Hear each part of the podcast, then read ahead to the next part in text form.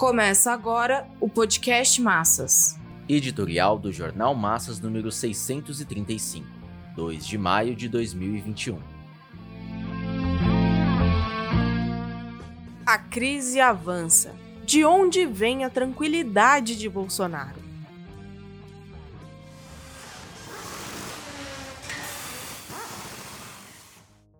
O presidente da República diz estar tranquilo com a situação política isso porque não têm ocorrido manifestações que contestassem o seu governo. Entre os partidos da oposição, a avaliação é de que o impeachment não caminha porque não conta com mobilizações de rua. Mas o fato é que as forças políticas opositoras não estão dispostas a promover nenhuma manifestação. A preocupação de Bolsonaro com a CPI da Covid é a de que sirva de instrumento eleitoral da oposição. A confirmação no plenário do STF da suspeição de Moro restabeleceu os direitos políticos de Lula. O que não foi bom nem para Bolsonaro, nem para a oposição de centro-direita chefiada pelo PSDB. A CPI e a candidatura de Lula pavimentam o caminho da disputa eleitoral, ainda que as eleições estejam distantes. Bolsonaro, seus generais e politiqueiros do Centrão estão em posição de realizar a virada que for necessária para preservar a governabilidade em meio ao ritmo frenético da crise, objetivando diminuir a margem de manobra da oposição que se alargou com o descontrole da pandemia e os mais de 400 mil mortos. A adaptação do governo às diretrizes mundiais de Biden, sem precisar rechaçar o seu trumpismo, é a mais recente virada. Bolsonaro e seu quarto ministro da Saúde esperam que o acordo de compra da vacina do laboratório norte-americano Pfizer contrabalance a investida de Dória com a Coronavac chinesa. A China poderá começar a perder a guerra comercial das vacinas assim que os Estados Unidos estiverem imunizados e se sentirem relativamente seguros para liberar suas multinacionais à ofensiva mundial. Por estranho que pareça, Bolsonaro está obrigado a passar para o lado de Biden se quiser fazer frente à fama de genocida e aos resultados da CPI.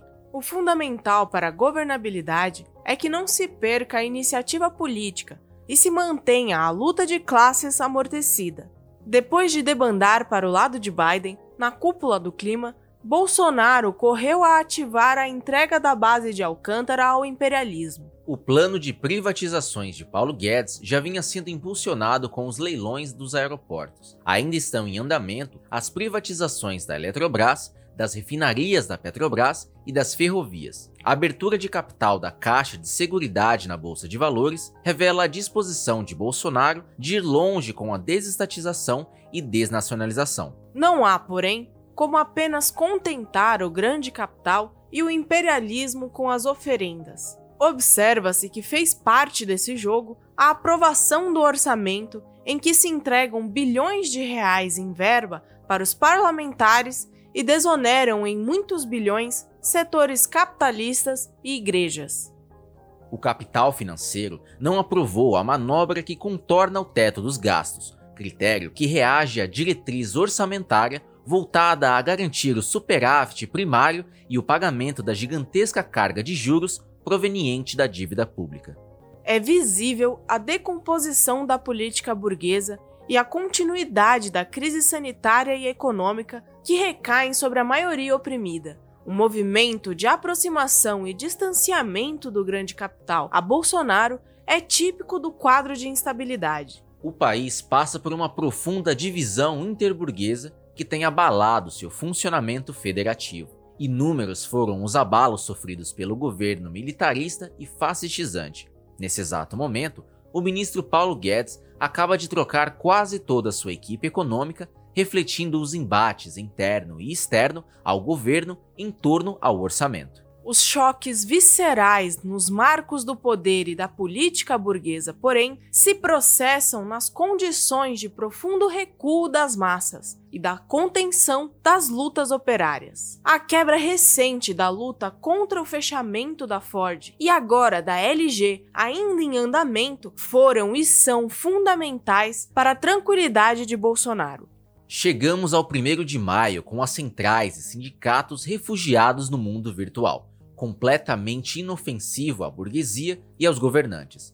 Bolsonaro aproveitou a passividade das direções sindicais para reeditar a maldita MP 936 na forma de MP 1045, que atinge mais profundamente os trabalhadores.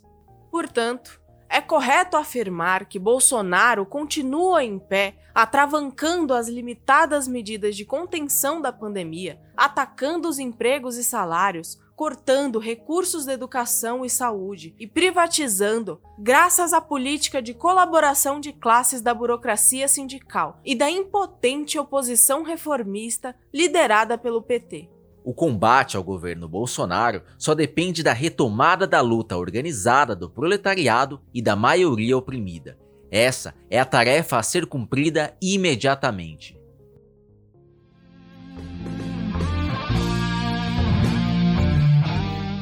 Esse podcast é apresentado pelo Partido Operário Revolucionário, membro do Comitê de Enlace pela Reconstrução da Quarta Internacional. Para mais informações, acesse pormassas.org.